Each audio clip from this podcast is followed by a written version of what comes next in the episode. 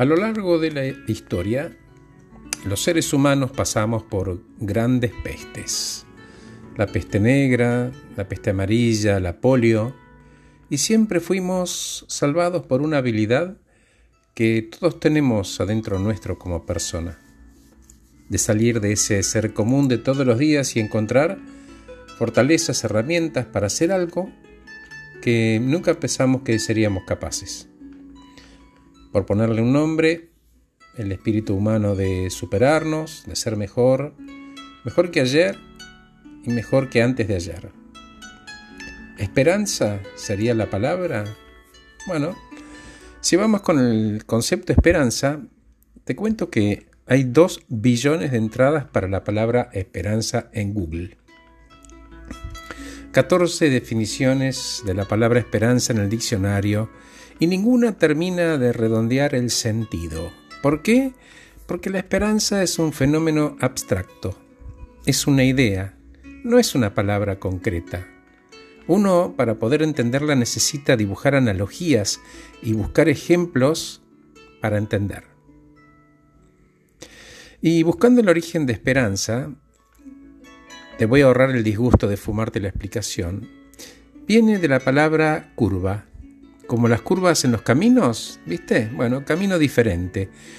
Tomar otras direcciones que no solo son diferentes, sino que son específicas para cada problema, como si fuera tailor-made. ¿Cómo? Y no voy a colocar un tornillo con una pinza. Entonces, cuando pensamos en la esperanza ahora, debemos pensar en mirar en otras direcciones, para buscar esas soluciones, porque la esperanza no consiste en la expectativa de que las cosas van a salir exactamente bien como yo quiero, mi versión del bien o tu versión de lo bien, sino que la esperanza es la expectativa de que el resultado va a hacer sentido.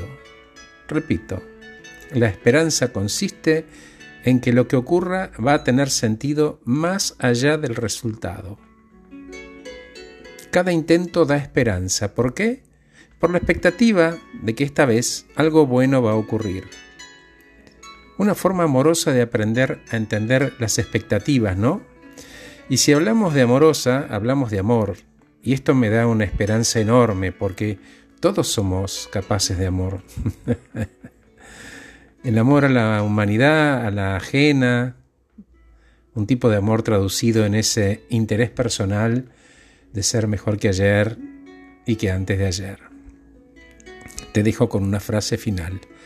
Las cosas difíciles de la vida, de la humanidad, se resolvieron de una manera u otra cuando hubo personas con suficiente amor propio para insistir cuando lo único que quedaba era la esperanza.